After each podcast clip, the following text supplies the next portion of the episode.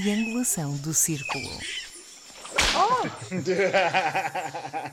e parece que já estamos cá todos. Muito bem-vindos ao 23 episódio da Triangulação do Círculo. O meu nome é Max Spencer Donner e hoje estou-vos a falar da lindíssima cidade da Horta, na Ilha do Faial, nos Açores. Uh, bem a meio do Atlântico. Ah, ainda mesmo. A meio do Atlântico, meio caminho. Olá, eu sou o Daniel Rocha e estou de férias na Comporta. Que luxo, que luxo. Não praia um Covid também? Eu venho sempre onde está o Covid.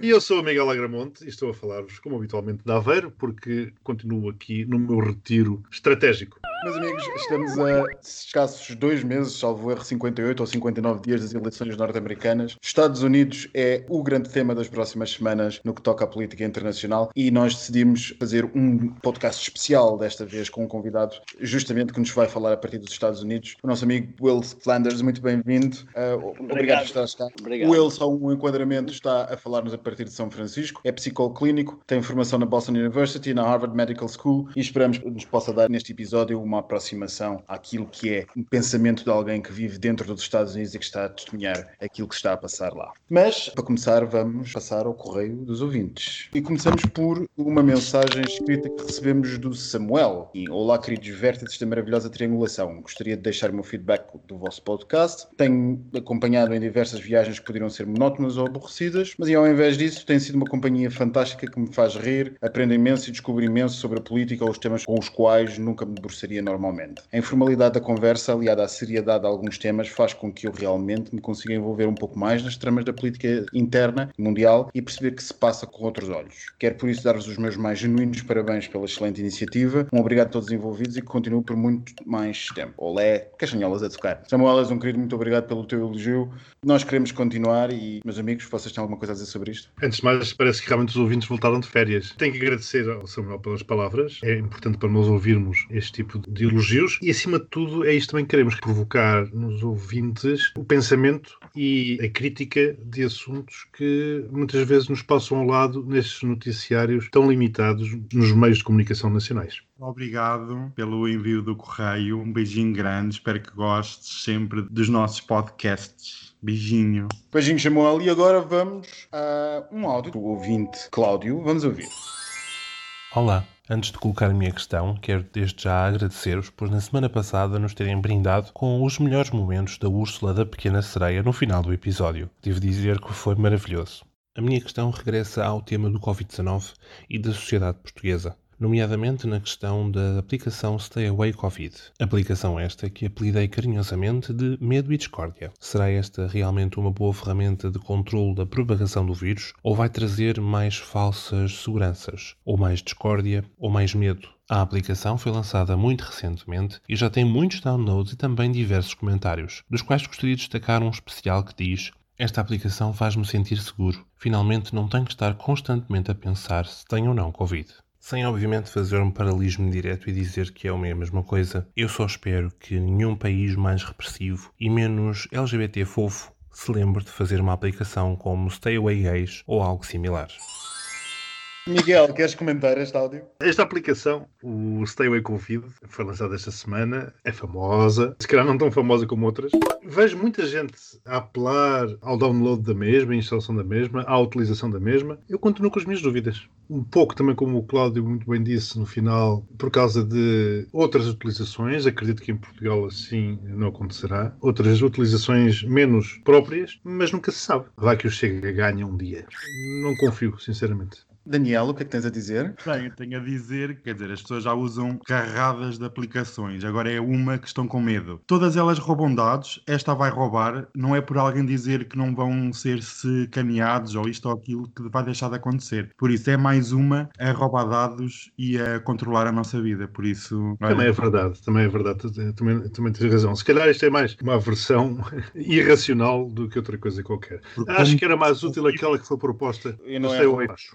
E não é relevante estas coisas serem de iniciativas dos Estados? A questão, basicamente, por outra perspectiva, é que vocês confiam mais nos Estados do que nas empresas privadas ou nas empresas privadas do que nos Estados? Não confio em ninguém. Pronto. Bem, esta aplicação é desenvolvida por empresas privadas. por empresas privadas associadas a uma fundação pública, certo? Uhum. Mas lá fora, por esta Europa fora, e não apenas pela Europa, mas as aplicações estão a ser desenvolvidas por fundos estatais. Eu já estou como o Daniel diz, olha, não há forma de escapar. Os Estados não têm nada que ter aplicações. Nada. Não faz parte das suas funções nem dos seus pilares. Por isso, stay away, stay away. Portanto, calculo que não tenhas o My Carteira SNS.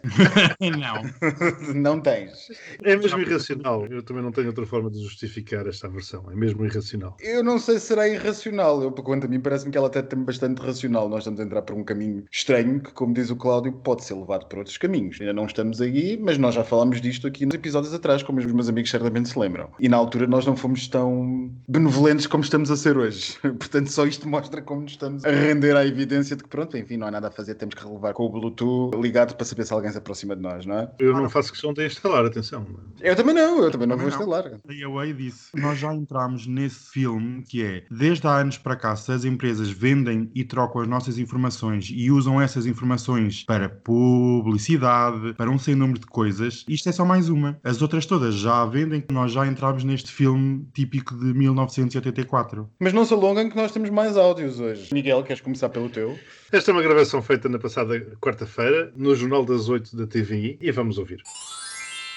En France une liberté de blasphémer, qui est attachée à la liberté de conscience. Et donc je n'ai pas à qualifier le choix de journaliste, j'ai juste à dire, en France, on peut critiquer des gouvernants, un président, blasphémer, etc. Bom, o que estivemos a ouvir, em francês, foram as declarações de Emmanuel Macron, no Líbano, relativas ao início do julgamento dos suspeitos do atentado ao Charlie Hebdo. E, basicamente, o que ele defende é o direito à blasfémia em França. E o que é que tu achas sobre isso? Chegamos à ténue fronteira da liberdade de expressão. E temos espaço neste podcast para, para ter o assunto ou nem por isso? Não. Lembras-te quando o António, o nosso, o nosso querido cartunista, espetou um preservativo no nariz do Papa? Claro, que me lembro. Exato. Visto que nos custou reivindicar o direito à blasfémia, Uhum. naqueles tempos idos do cavaquismo. Eu julgo que é a mesma coisa. A República não pode ficar refém de uma sátira. Voltamos à questão da sátira que falámos há uns dois ou três episódios. É uma sátira. No dia em que nós tivemos medo de satirizar o que quer que seja, olha, a triangulação é a primeira a levar com uma bomba em cima, por exemplo. Portanto, o direito à blasfémia, e a palavra blasfémia aqui é usada de propósito, porque foi isso que foi acusado o Charlie Hebdo, poderia ser sátira, portanto, o direito à sátira é efetivamente um direito a ser defendido. Daniel, o que é que achas? Sim, concordo plenamente com o Presidente, apesar de nem sempre estar de acordo com o homem, mas sim, a sátira, a comédia faz parte da liberdade de expressão e deve ser o máximo partilhada. E eu adorei aquela capa, sempre adorei, como adoro tudo o que seja sátiras. Vocês lembram-se do referendo da alteração às leis de blasfémia Lembro. da Irlanda aqui há um ou dois anos atrás? Sim. Foi um excelente debate aquele que a sociedade irlandesa teve acerca deste tema. Lembrei-me agora, por acaso, enquanto o Miguel falava, e na altura foi muito debatido, mas foi debatido a um nível bastante interessante. A ideia daquelas coisas que raramente se tem debatido na sociedade a um nível tão grande como os irlandeses debateram, sobretudo por causa das limitações constitucionais que eles tinham, uma Constituição fortemente influenciada pela Igreja Católica, ou pelas ideias católicas mais do que pela Igreja Católica. Eles debateram de uma forma muito interessante esta fina linha que vai entre o direito à ofensa e o direito a ser protegido hoje nas suas crenças. E a conclusão do povo irlandês foi justamente a de que o direito à blasfémia, sem prejuízo do que isso possa ter de ofensivo, deve ter dignidade constitucional. É porque andamos aqui sempre à volta da mesma coisa. A religião é curioso, porque a religião, seja ela qual for, é sempre aqui chamada. E agora, eh, estavas tu a falar, lembrei-me de um outro episódio, também famoso, no passado Natal, no Brasil. A Porta dos Fundos também fez um sketch quanto a Sim, sim, sim. hilariante, Exato. em que Exato. Jesus Cristo era, por acaso, homossexual. Mas é Orlando da onde? Do deserto, pai. Se calhar até o era, sabe-se lá. E foi o fim do mundo, com ameaças de morte a vários dos participantes e, inclusivamente, um ataque à bomba à sede da produtora. Coisa que é raríssimo ver-se no Brasil. Portanto, esta questão do direito à blasfémia ou à sátira ou o que é que seja, funciona e muitas vezes, repara, muitas vezes ele é exigido para alguns pastores, já que falamos do Brasil, poderem pregar a sua homofobia. Eles pregam-na por dizerem que têm direito de expressão, mas depois, quando a sátira se vira contra eles, por assim dizer, já é proibida e, portanto, já tudo deve ser morto, crucificado. Daniel, tu também tens um áudio para nós, não tens? Tenho, sim, senhora. Desta vez é também um presidente, neste caso o português. É sobre as declarações do presidente sobre o futuro de Portugal. Começo de uma crise muito profunda. Eu já várias vezes a qualifiquei como brutal. Estamos ainda na ponta do iceberg. Porque eh, essa crise ainda não é muito possível. Tem havido medidas que têm amortecido o aumento do desemprego. E, portanto, eh, nós sabemos que isso vai bater fundo em muitas famílias, eh, sobretudo em dois tipos de família. Os mais idosos, ou menos jovens, com dificuldade de reajustamento ao mercado de trabalho, e os mais jovens que tinham projetos, eh, que acalentavam e que vêm adiados os projetos, e em muitos casos porque tinham empregos precários, são dos primeiros a serem dispensados. E então, Daniel, o que é que nos tens a dizer sobre isto? Bem, eu sempre avisei que hashtag o pior ainda estava para vir, afinal o presidente também concorda com aquilo que eu digo. Eu ia comentar isso. Roubaste o meu comentário. Antecipaste, maldita. Dito esse, pronto. Eu acho que o Daniel já mandou estampar largas dezenas de t-shirts com a frase o pior ainda está por vir. Estão para chegar da China. Está agora com algum atraso. Eu acho que o Marcelo vai comprar uma t-shirt quando deixa cair. Quanto ao desemprego, infelizmente é a realidade. Concordo com a análise do Marcelo e o amortecimento de que ele fala é normal, porque é para isso que existem os apoios do governo e da União Europeia ao governo. E espero que a famosa bazuca que o Costa tanto tem falado seja bem utilizada. Tu ainda és crente? Estás já idade? Já viveste? Ainda és crente? Otimista como o Costa. Olha, eu só vos digo uma coisa. Eu acho que o Sr. Presidente tem andado pelo Algarve, claramente. Porque o pessimismo no que toca à crise e ao desemprego, só mesmo quem está no Algarve para ver o estado em que aquele país. Que aquele país. Aquela região. Fugiu uma boca, fugiu uma boca. Para ver o estado em que aquela região está neste verão. Está mesmo muito mal. Isso independente de como hora. Reino de Portugal e dos Algarves, não esqueçam. E demos muita coisa a este país, não se esqueçam do Cavaco Silva. Desculpa, ia ser devolvido. Calma, meus amigos, isto ainda não acabou. Agora é a minha vez de hoje eu trouxe um áudio, é verdade. Hoje eu trouxe um áudio. Vamos ouvir. Something that you will know about, and I'm sure you will want to comment on, is Tony Abbott. I can see that you're wearing your NHS Pride badge. Uh, I wear mine with pride, is what you've tweeted previously. Tony Abbott, who was the former Prime Minister of Australia, some suggesting that he may well be potentially a US, uh, a UK trade ambassador. He says he feels threatened by homosexuality. He also says elderly people should have been left to die naturally from COVID, and men are better set to exercise authority than women. Is he the right sort of person to represent us? Well, uh, as far as I understand it, the proposal is that um, uh, Mr. Abbott supports the UK on trade policy, which is an area in which he's got a huge amount of expertise. You know, I, I bow to nobody in my uh, support for everybody to, uh, to, to love who they love, uh, whoever that is, and and um, uh, uh, and and. Uh, well, as, as, as, you know, and as we've talked about uh, a lot, but I think you know we want we need to have the best experts in the world in their working in their field, um, and as the former Prime Minister of Australia, obviously Mr Abbott has got a huge amount of experience. Even if he's a homophobic misogynist. Well, I, I'm, I, I think that that is. Uh, I, I, don't think that's uh, true. Uh, I don't. I haven't I've seen. just any told you what he said. I'm sure you don't support some of his comments. He's a homophobe and he's a misogynist. Well, uh, he's also an expert in uh, trade.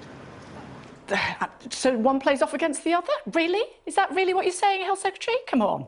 Well, no, what I'm saying is that we need experts in uh, different areas, uh, and um, somebody who's the former Prime Minister of Australia uh, is uh, obviously an enormous expert in the, uh, in the field of, of trade. It doesn't change my views.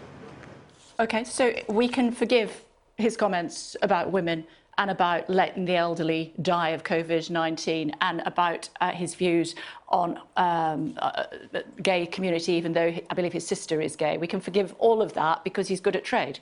Well, uh, you know, I, I'm doing everything in my power uh, to prevent a second wave and protect people from coronavirus. Health Secretary, But, uh, it's not my question. We've, we've spent eight minutes talking about that. I'm asking you about whether this is a fit and proper person to represent us as far as trade is concerned, given the views that he holds. Well, look, I think, Kay, the best um, thing to say is that I am totally focused on the coronavirus crisis and the future of the NHS and of social care. That is my area.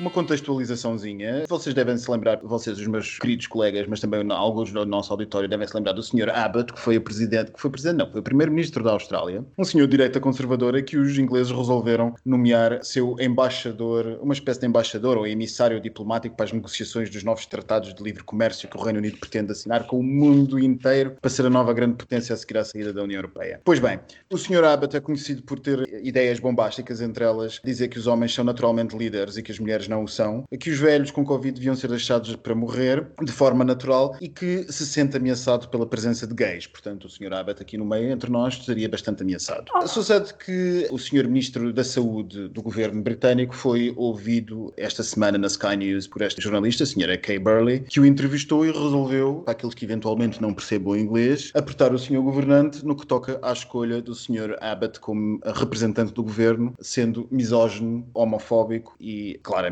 dizendo as coisas que diz no que toca à necessidade de suportarmos os custos dos tratamentos dos cidadãos mais velhos com o Covid. O que é que vocês acham disto? Tenho a dizer, olha, fuck them all. É uma tristeza ver um país como o Reino Unido chegar ao ponto que chegou e ter este tipo de personagens como representantes de uma grande nação. Sinceramente, o ex-primeiro-ministro australiano nunca pautou por uma intelectualidade muito grande, foi sempre um calhau com pernas. A finura do comentário. Sinceramente, a escolha por parte do governo britânico revela também muito do que é o governo britânico. Miguel. Eu tenho a notar que os nossos áudios estão cada vez mais cosmopolitas. Foi um francês, depois um português, agora um inglês. Qualquer dia temos que começar aqui a arranjar um sistema de dobragem tipo National Geographic. Este é um áudio de um vídeo, vale a pena ver o vídeo. E no vídeo o que eu mais gostei foi da cara do ministro a cada investida da jornalista. É, é delicioso ver. Aliás, nós depois publicamos o vídeo nas nossas redes sociais.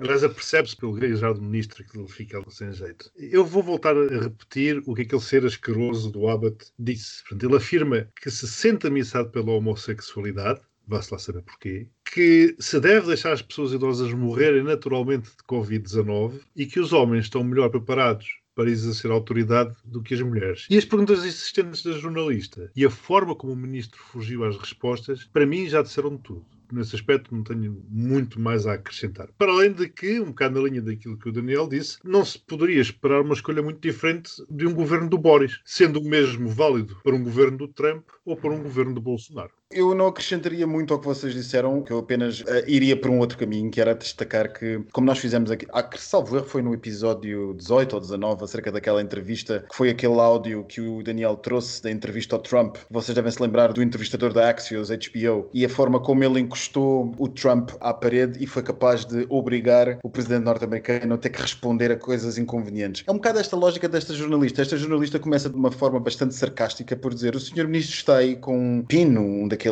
um broche, por assim dizer, daqueles do orgulho do SNS, porque eles têm lá umas campanhas a favor do orgulho por parte do SNS deles, o NHS, e a jornalista começa por dizer: o senhor está aí com um selo desses do orgulho do SNS. Mas, uh, mas portanto, desculpa, Max, mas do orgulho porquê? Porque é precisamente uma bandeira do movimento LGBT, Exato. com depois com as letras NHS escritas por cima. Portanto, Exatamente. Não é, aquilo não diz essa... orgulho, não, não, é mesmo a bandeira.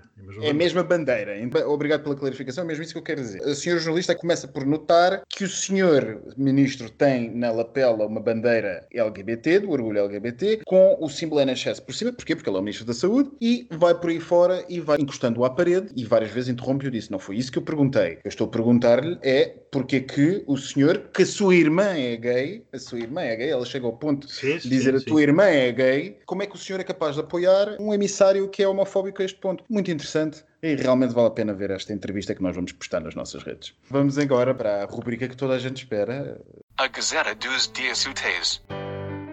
Segunda, o embaixador libanês na Alemanha, Mustafa Adib, foi nomeado primeiro-ministro do Líbano após a demissão do anterior na sequência da horrível explosão no porto de Beirute, segundo consta por pressão do presidente francês Emmanuel Macron.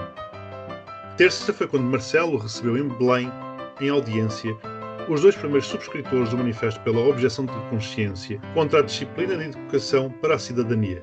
O referido documento foi criado, e passo a citar, em defesa das liberdades de educação. Na quarta, assinalou-se o aniversário dos seis meses após o primeiro caso oficial de Covid-19 em Portugal. Há seis meses, os meios de comunicação social andavam desejosos por dar a notícia impacto. De lá para cá, continuamos todos impactados. Na quinta, considerando não haver quaisquer elementos que sustentem que a festa do Avante viesse a agravar a pandemia, cumprindo-se as regras da DGS, o Tribunal recusou a providência cautelar contra a festa dos comunistas. Sexta, começou o tão esperado reality show intitulado O Julgamento de Rui Pinto.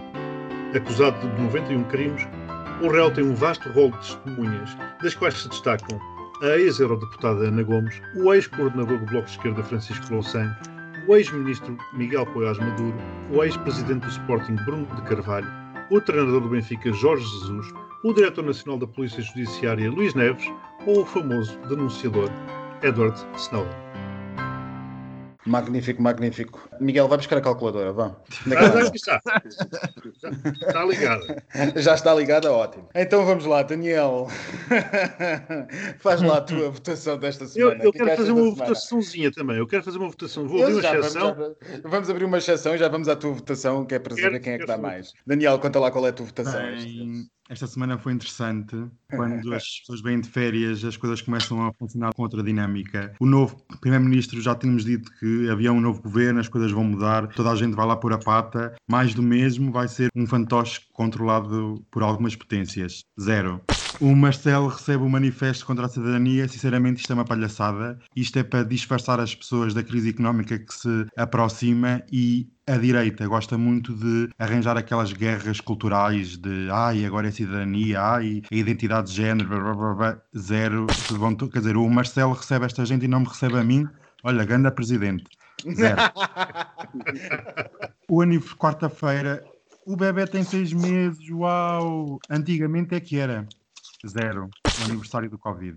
O Tribunal contra a Festa Comunista, zero. Mas agora o Tribunal é para decidir se festivais vão à frente ou não vão à frente, é zero. Então temos mais que fazer do que. Esta gente anda a dormir toda a gente, mas pronto. O julgamento do Rui Pinto, 12 pontos, porque adorei. Adorei o circo. Comprei um quilo de pipocas. Na sexta-feira foi lindo, gosto muito, são 12 pontos. Espero pelos próximos episódios. 0 mais 0 mais 0 mais 0 mais 12. 12 pontos. 12. Zero é sempre importante. Muito Sempre. importante. Miguel, queres fazer tu a tua votação? Quero, sim, senhor. Quero votar. Vou só votar um tópico, que é o de terça-feira, porque fiquei impressionado com a coisa. Que é, que é a audiência daqueles primeiros subscritores do manifesto A Objeção da Consciência. E vou já dar a minha nota. Zero. Pronto. Bem-vindo. Mas vou apresentar uma lista de 10 motivos. Atenção. 10 motivos. Primeiro, Aníbal Cavaco Silva. Segundo, Pedro Passos Coelho. Terceiro, Manuela Ferreira Leite. Quarto, António Bagão Félix. Quinto, Adriano Moreira. Sexto, José Ribeiro e Castro. Sétimo, Manuel Clemente. Oitavo, Manuel Braga da Cruz. Nono, Mário Pinto. E décimo, Rui Machete. Portanto, não há dúvidas que para uma causa defendida por esta gente é, sem necessidade de conhecer mais detalhes, uma causa à qual eu não quero pertencer. Só não entendo o que é que o Sérgio Sousa Pinto faz lá no meio, mas ele lá saberá, não é? Porque ele anda por lá, não sei bem fazer o quê. Zero.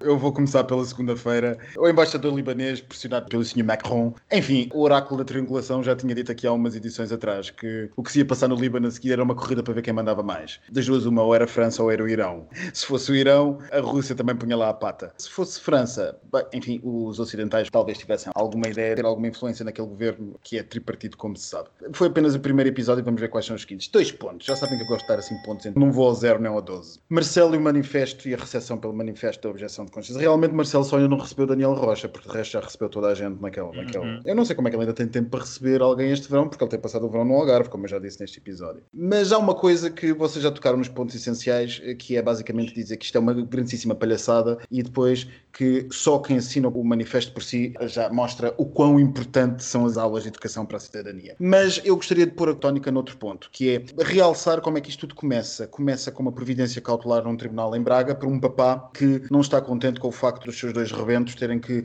como alguém disse muito bem, a separar o lixo e a economia doméstica e a respeitar as mulheres como alguém igual aos homens. Esse conhecido empresário do Norte foi para o Tribunal de Braga pedir que fosse suspensa o chumbo dos seus filhos por não terem ido às aulas de cidadania, porque considerava que isso era matéria de consciência e, portanto, com lugar à objeção e que, portanto, o Estado não tinha nada a ver com essa educação. Acho que é interessante nós notarmos que, por exemplo, o advogado deste senhor é justamente o candidato do partido Chega por Coimbra nas últimas legislativas. E é engraçado começar a perceber como, a seguir esta ação no tribunal, que ele diz que foi perfeitamente inocente e motivada apenas pelos bons valores de defesa da família, se seguiu a cedência da direita tradicional ao radicalismo da direita de extremo. Ou seja, aquilo que claramente parece ter sido um movimento da extrema-direita para manipular o discurso público foi rapidamente adotado e aproveitado pela direita tradicional, pela pena do Sr. Cavaco Silva, do Sr. ex-primeiro-ministro Passos Coelho e ainda de Manuel Clemente e todos os outros que o Miguel me disse muito bem. Isto é absolutamente vergonhoso e faz apenas pena que em pleno século XXI nós tenhamos que estar a debater estes assuntos. Portanto, um rigoroso redondo zero para esta questão seis meses de Covid em Portugal, enfim, já é, olha, então olha, também é um número redondo. A coisa podia ser pior, mas a coisa podia ser melhor. Merece, enfim, seis pontos. A recusa de previdência relativamente ao Avante, que se passou quinta-feira, nós estamos a entrar numa fase de americanização da política portuguesa, que é que já tentamos questões políticas por via judicial. Tentar conseguir travar determinadas decisões ou determinadas questões administrativas por via judicial não é uma novidade. O que é novidade é esta exacerbação mediática do assunto, esta procura de tentar ganhar a guerra nos tribunais para tentar conseguir ganhar aquilo no tribunal que não se consegue no Parlamento ou por via governamental. O Iniciativa Liberal, por exemplo, já o fez duas ou três vezes. Não cabe aqui estar a debater o mérito jurídico da Previdência, mas a oportunidade política, a mim parece-me um rigoroso zero. E quanto ao assunto desta sexta-feira, de Rui Pinto, enfim, uma vez mais, o meu estatuto proíbe-me comentar casos pendentes. Vocês já sabem, já disse muitas vezes aqui que eu não posso comentar casos pendentes, mas isto é tudo uma rigorosa palhaçada. Zero. Olha, para quem disse que não gostava de dar zero titulos, não ficou mal. Portanto, vezes eu recapitulo isto. Portanto, na segunda-feira, creio que foi um 2, terça foi um 0, depois quarta-feira foi um 6, na quinta foi um 0 e na sexta foi um 0. 8 pontos. Menos pontos do que o Daniel deu. É verdade, é verdade. Acontece às vezes, eu ainda estou com menos pontos do que o Daniel. Isto é, é preciso deixar os outros levarem a fama e nós termos o proveito. Mas pronto, está na altura de não deixarmos o nosso convidado de dois mais à espera. Temos um tema principal e único, que é os Estados Unidos e as eleições. Estamos a, como eu disse na apresentação deste episódio, a menos de dois meses das eleições que supostamente decidirão o próximo, supostamente não decidirão, ainda que Trump diga que não, o próximo presidente norte-americano. Will, quem ganha? Bom, eu espero que seja o Biden. Uh, não, mas quem é que tu achas que ganha? Sabe. Olha, honestamente, eu estava achando que era o Biden e a Câmara, mas essa semana as coisas já estão parecendo que está meio empatada a história. Existe muita manipulação da mídia aqui, então a gente fica meio confuso com os números. Quem está na frente, um ultrapassou o outro, os números sobem, os números descem. Então a situação está muito confusa aqui. Mas eu gostaria de começar pelo diagnóstico que várias juntas médicas, inclusive um grupo médico, um grupo psiquiatra muito grande aqui dos Estados Unidos, eh, liberou essa semana, se juntaram e deram o diagnóstico do, do Donald Trump ele realmente tem um desvio de personalidade e ele é narcisista. Acho que grande parte do mundo desconfiou disso nos últimos Já quatro anos. Mas agora está confirmado pela medicina americana, né? Vocês devem estar sabendo que a sobrinha dele, filha do irmão dele, publicou um livro que foi um escândalo aqui. Um, e ela descreve toda a infância dele e suporta esse diagnóstico. Por que, que ele é um narcisista? Ele representa uma parte da população americana, vamos ser honestos. O americano é, tem um lado muito infantil, não vamos generalizar, mas uma grande parte do americano tem um lado muito infantil. A gente fala que não está desenvolvido ainda. E ele representa isso, e é por isso que eles votam para ele. Tem uma parte dos republicanos que abandonaram o Trump, vão votar para o Biden, o que é histórico isso aqui. Uma coisa interessante que saiu essa semana, que eu gostaria de compartilhar com vocês, é que chegaram também à conclusão que Trump negocia tudo na vida dele, inclusive a relação dele com os filhos, em termos de negócios. Custo-benefício para ele. E, e, é assim que ele também trata a política. Uma coisa que também que eu acho interessante é ele não atacou o grupo né, LGBTQ aqui nos Estados Unidos. Ele não comenta, ele não toca no assunto. E eu acho isso extraordinário. Não saiu ainda nenhuma gravação antiga, comentário antigo que ele tenha feito contra o LGBTQ aqui. Ele não fala dos gays, ele não fala dos transgêneros. A única coisa que aconteceu no governo dele que foi mais ou menos prejudicial, porque em certos estados americanos eles cancelaram aqueles banheiros que eles tinham determinado banheiro unissex. Uhum. É, alguns estados cancelaram essa lei e eles a, haviam determinado que teria que ter nas escolas e nas repartições públicas. Foi a única coisa assim significante, problemático contra o nosso o nosso grupo, né? A coisa que é mais contra as minorias, os imigrantes e os negros e os mestiços também. Se você não é branco, de olhos claros, você é de outro grupo, você é o, é o outro. Isso é a plataforma dele, essa é a base dele, são as pessoas que votam para ele, é, têm essa mentalidade. Infelizmente, isso se refletiu no mundo, né? Você está vendo aí na Europa um pouco da reflexão dessa mentalidade. Eu acho que ele despertou isso. Uhum. É, os Estados Unidos já despertou é, esse lado negativo em vários países, inclusive no Brasil.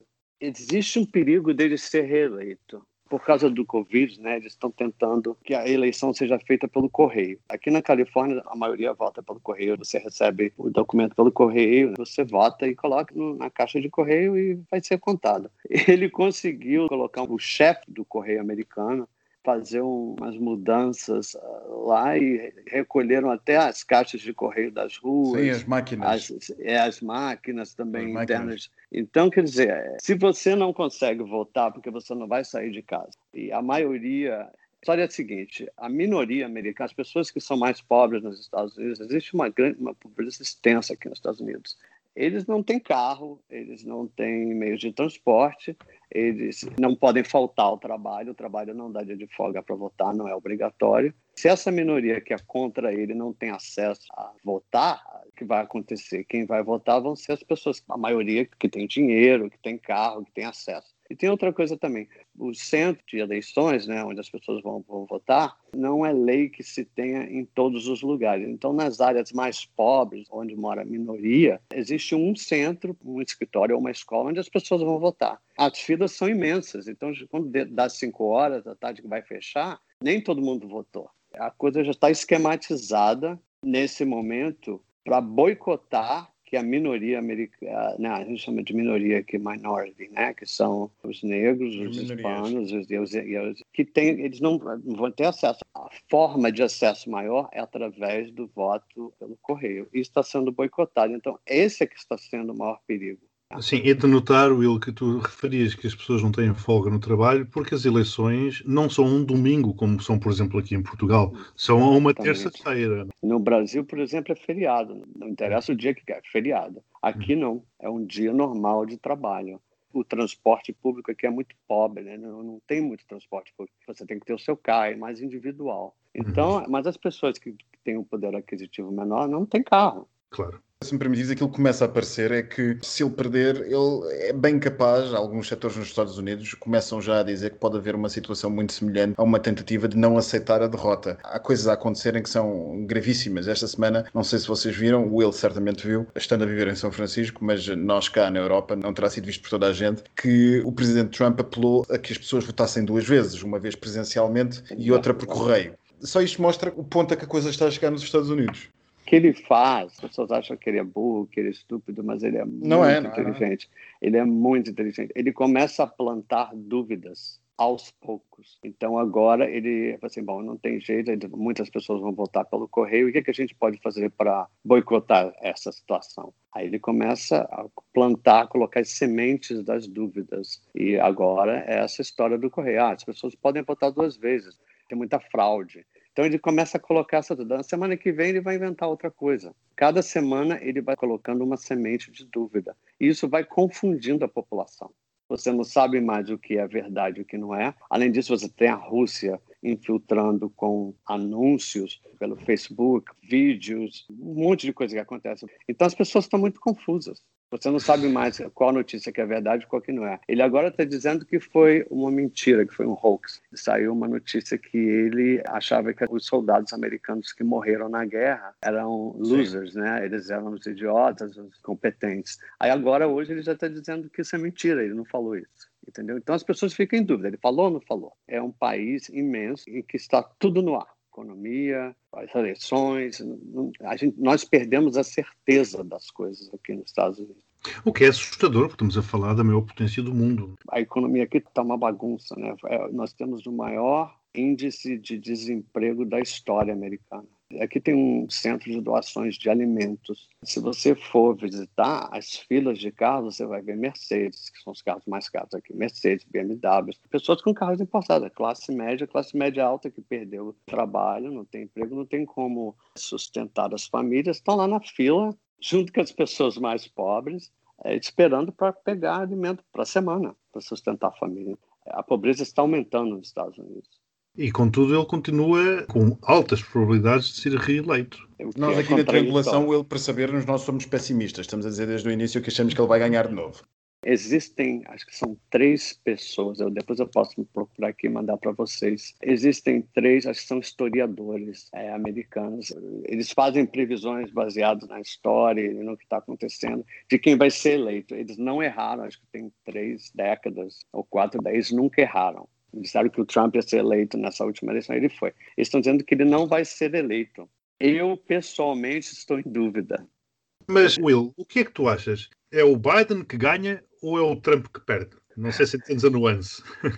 é, olha, eu acho que agora está igual, nós estamos iguais, mas eu gostaria que o Biden ganhasse. Sim, mas, ganha por, mas ganha por mérito ou, ah, ou ganha, ganha por, por, mérito? Não, ou, ou, Biden, ou, ganha por demérito do Trump? Essa é a minha o pergunta. Biden adicionou a Kamala, né, que é uma negra e a mulher. Isso, Isso. é inédito. Todo mundo está dizendo, ele não vai, ele está muito idoso, ele é um idoso. E se você olhar bem para o rosto dele, não, ele é idoso mesmo, né? E eu acho que ele nunca nem fez plásticas. Você vê que ele tem cara de bem idoso. O Trump fez um monte de plásticas. Todo mundo fala, nós não estamos elegendo o Biden, nós estamos elegendo a Câmara. Se alguma coisa acontecer com o Biden, ela vai ser a presidente. Então isso é assumido. É, a gente sabe que tem uma grande probabilidade de acontecer alguma coisa com ele, porque ele é bem idoso. Ele teve muitas perdas emocionais, ele perdeu um filho, perdeu uma mulher. Então ele é uma pessoa, ele é muito inteligente, politicamente ele é bem conceituado. E ele foi vice-presidente, então ele uhum. sabe o que está fazendo, ele sabe o que, que ele vai fazer. Mas ele tem um problema da idade. Como nós dissemos já aqui no Oráculo da Triangulação, 2024 era um bom ano para Kamala. Exatamente. Ela é fantástica. Ela é daqui da Califórnia e tem um vídeo dela que saiu outro dia. Ela encontra com um grupo de transgêneros e travestis, e tava, acho que era uma festa gay. Aí eles estão com leque e ela tenta fazer o que a gente faz com leque, a gente bate, bater o leque, né? Uhum. E ela não consegue, então eles ensinam para ela, e ela consegue todo mundo bate palma, ela fica toda feliz e ela segue o caminho dele. Então, esse está sendo um vídeo que o grupo LGBT está até usando para mostrar quem ela é, que é uma pessoa de cabeça aberta, uma pessoa liberal, uma pessoa que conversa com todo mundo, que é o oposto do Trump como tinhas referido, que o Biden é idoso e há uma tentativa da campanha do Trump em dizer que o Biden tem problemas mentais, que sofre de algum tipo de problema. Uhum. Achas que isso pode ser uma fraqueza na campanha e que leva as pessoas a afastar-se de votar no Biden e na Kamala? Pode, porque o americano tem essa ideia de que nós somos os mais poderosos do mundo, nós temos as armas mais potentes, nós somos os mais inteligentes, tudo começa aqui. Internet, tudo começa aqui. Então, quem representa esse governante tem que representar essa ideia de poder, de ser poderoso, de ser forte, de ser inteligente, de ser criativo. Um dos fatores que fizeram com que o Trump fosse eleito foram aqueles shows que ele Exato. teve na televisão e o fato dele, na aparência dele ter sido uma das pessoas mais bem-sucedidas nos Estados Unidos, que agora estão pesquisando e vendo o imposto de renda ali, estão vendo que isso não é verdade. Mas essa ideia de que ele é uma pessoa super inteligente, famosa, poderosa, isso ajudou a eleição do Trump. E isso é uma coisa que talvez seja um ponto contra o Biden, que ele não tem, você olha para ele, você até o jeito dele andar. Agora o Trump também já está ficando assim, já tem vários vídeos dele andando com dificuldade, ele tenta, tendo dificuldade de colocar um copo na boca. Mas quando você olha para o Biden, parece muito mais velho até do que ele é. E isso é uma coisa que o americano olha e fala assim, hum, não sei se eu quero ele como presidente. É Sim. uma coisa boba mas é uma fantasia americana. A Kamala já representa a juventude, porque ela é mais nova. Quando ela fala, ela é bem dinâmica, olha para os lados, ela se mexe, ela tem vitalidade. Trump e o Biden já estão demonstrando que está diminuindo. E o Pence então, também. É. Vocês sabem que o vice-presidente, o pessoal comenta aqui que ele é closet, que ele está no armário. Mas os lovers dele ainda não apareceram. você ser gay aqui, ó, ser famoso e ser gay, pode ser um ponto contra você ou ao seu favor. Depende uhum. de como isso é colocado, né? Nós, Will, aqui há uns tempos, quando a Kamala foi nomeada para candidata à vice-presidência dos Estados Unidos, dissemos, sim senhor, ela pode ir buscar os votos da população negra, da população latina, enfim, das minorias, como tu disseste, uhum. mas depois também concluímos que, em princípio, a maioria desses votos também já não iriam para Trump. Ou seja, uhum. a dúvida é: realmente ela traz alguma vantagem desses eleitores para Biden? Ou Biden já tinha capturado todos esses votos e, portanto, aquilo que ela poderá trazer é uma vantagem marginal?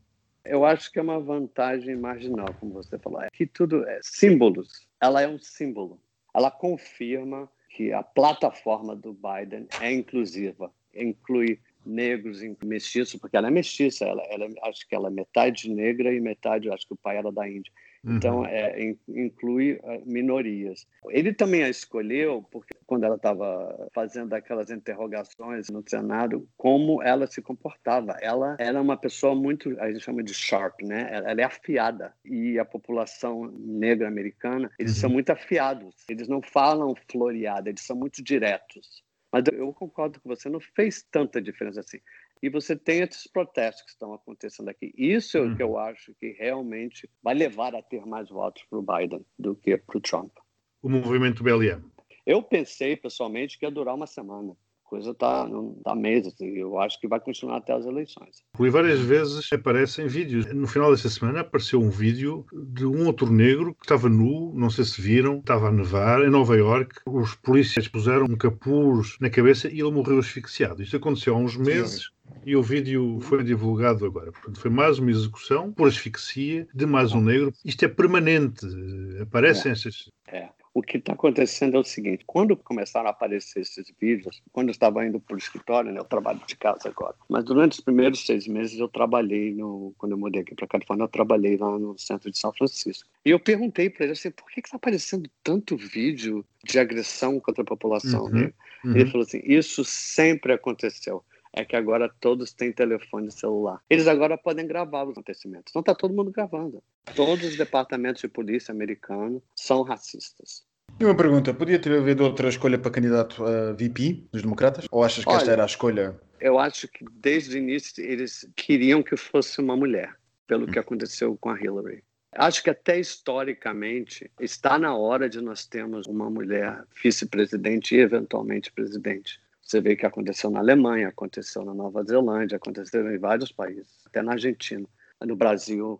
E você vê nos Estados Unidos, eles têm medo. Têm medo de uma mulher governar o país, porque é a mulher que sempre está em segundo lugar. O homem vem primeiro. É uma sociedade extremamente machista mas sempre tiveram como ideia de colocar uma vice-presidente, ter uma mulher. Eles estavam entre quatro. Eu acho que ela era a mais nova de todas. E tu não sentes que o eleitorado típico do Trump, o eleitorado que votou no Trump, dificilmente sairá dele? Olha, alguns já saíram. Os que foram afetados economicamente são os que estão mudando de time. Mas os que não foram afetados economicamente, eles continuam com o Trump. E achas que é isso que está balanceando a coisa? É, acho que sim. No fundo, é o seu bolso que conta.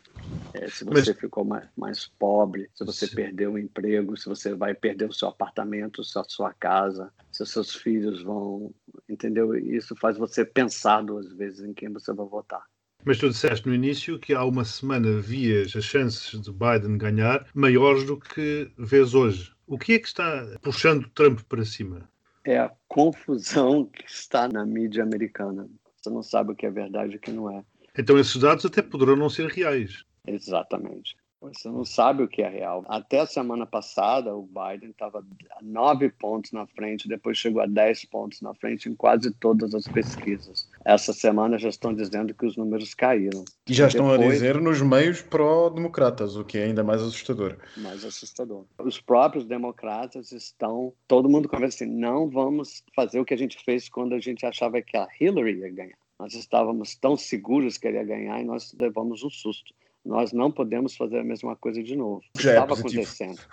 Exatamente. É Tudo pode acontecer. Na última hora, vamos continuar lutando e trabalhando e fazendo o que a gente tem que fazer até o último minuto. Will, eu vou-te fazer uma provocação pelo facto de seres psicólogo.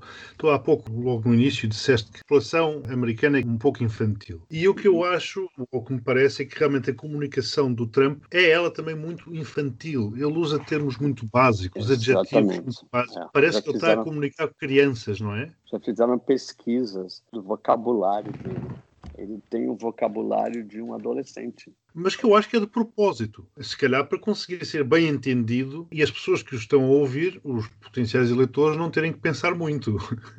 Digo É. eu. Não, eu, sabe o que, que eu acho?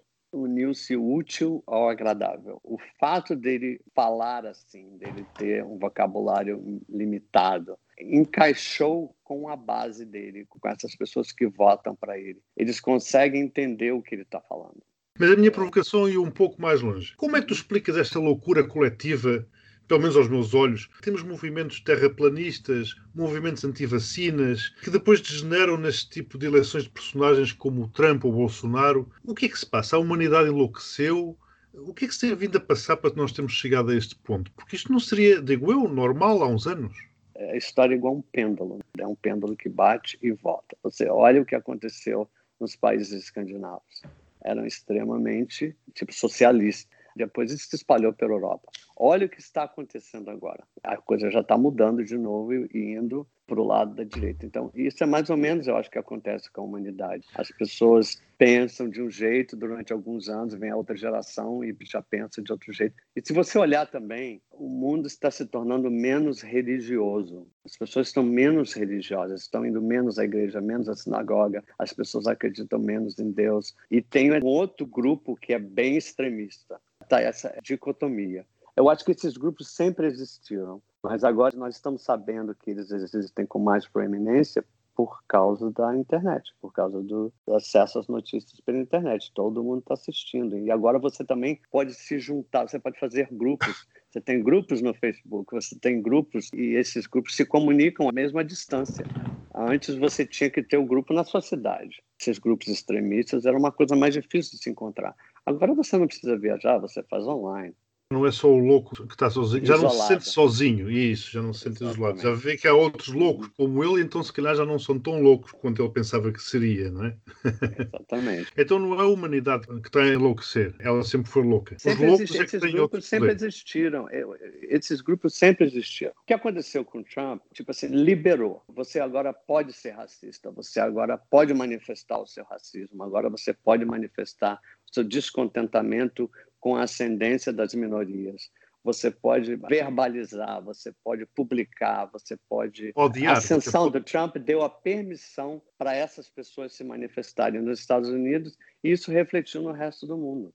Deve estar acontecendo aí em Portugal também, aconteceu na Tá. Bélgica. Está, acontece, acontece.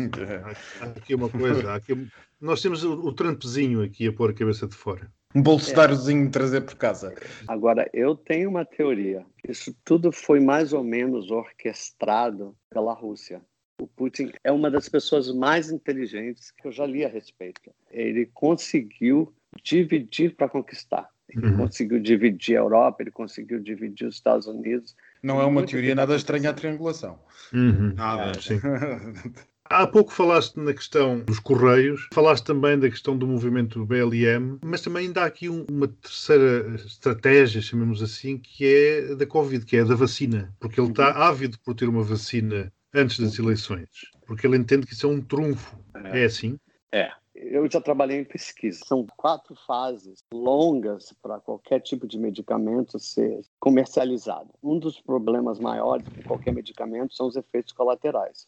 Uhum. O perigo dessa vacina é que você não sabe quais são os efeitos em longo prazo que essa vacina vai trazer para você. O Trump não interessa, o negócio dele é promoção, é marketing. Os Estados Unidos agora começou a vacinar isso antes das eleições, é mais um trunfo para ele, é mais um sucesso. Ele, ele quer contar sucesso e funciona. Vamos ver daqui a alguns anos, até quando. Sim, mas o que interessa é, é o que vai acontecer daqui a 58 dias, não é? Exatamente. É a manipulação da população. A minha lição pessoal é de que eu não acredito em tudo que eu leio e eu estou pesquisando mais o que as pessoas, o que a mídia e mesmo o que os médicos estão dizendo. O que é que tu achas que serão os Estados Unidos caso ganhe o Biden ou caso o Trump seja reeleito? Vamos começar pelo positivo. o Biden era vice-presidente do Obama. Trump desfez, está desfazendo todo o progresso que nós conquistamos com Obama.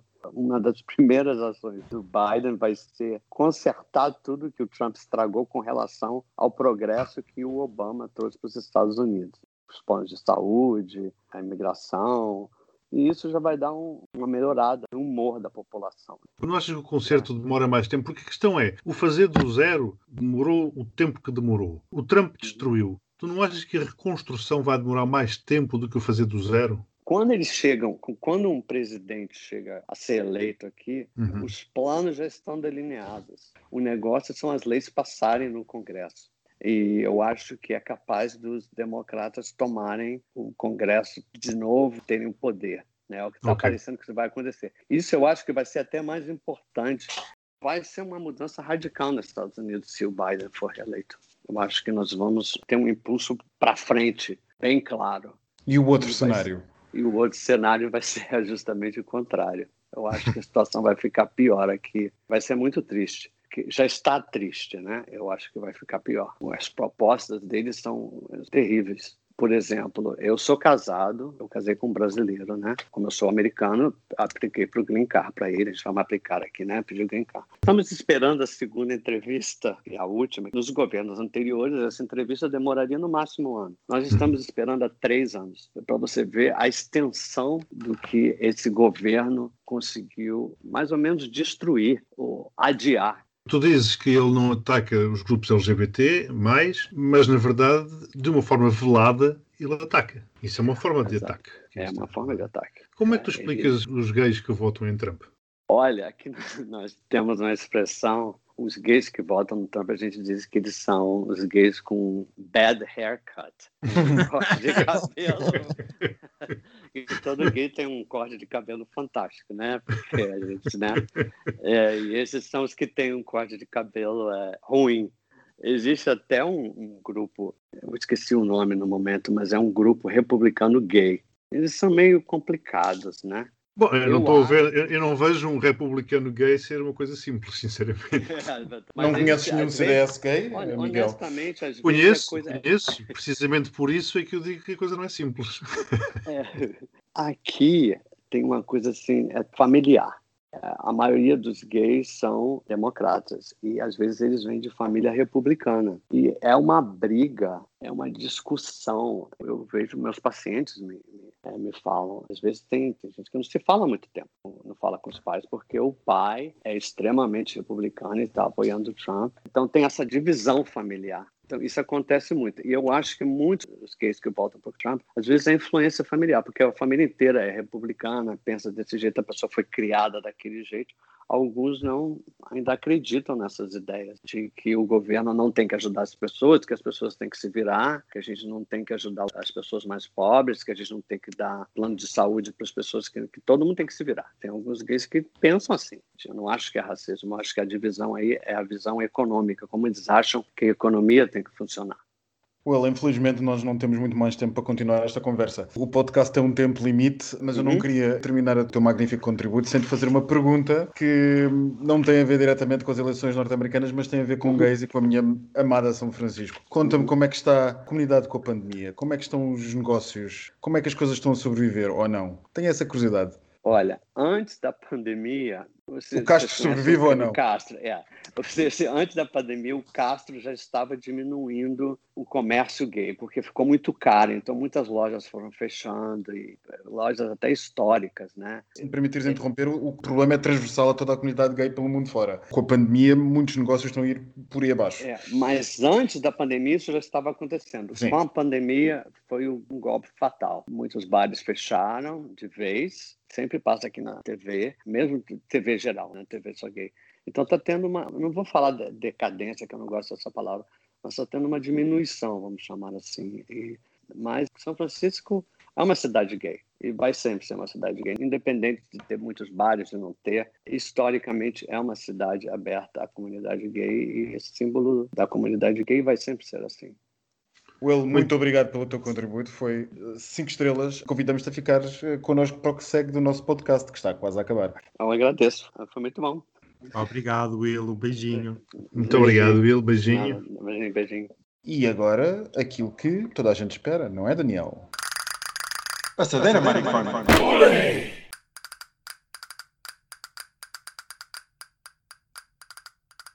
Então, mas eu tinha que fazer para esta coisa, não havia. Pronto. Caros ouvintes, eu pensava que as rubricas eu, eu realmente fiquei curioso com a ver a, a Gazeta e o, os áudios. Mas pensei, pronto, não há as rubricas normais. Will, ainda estás aí? Estou, estou, mas estou batendo no mute para. Não, é que havia uma, havia uma rubrica a seguir para encerrar que não vai ser feita. Pronto, meus queridos. Beijinhos. Beijinhos, Beijinhos. obrigado. Beijinhos. Obrigado a todos. Beijinho grande. Tchau, adeus.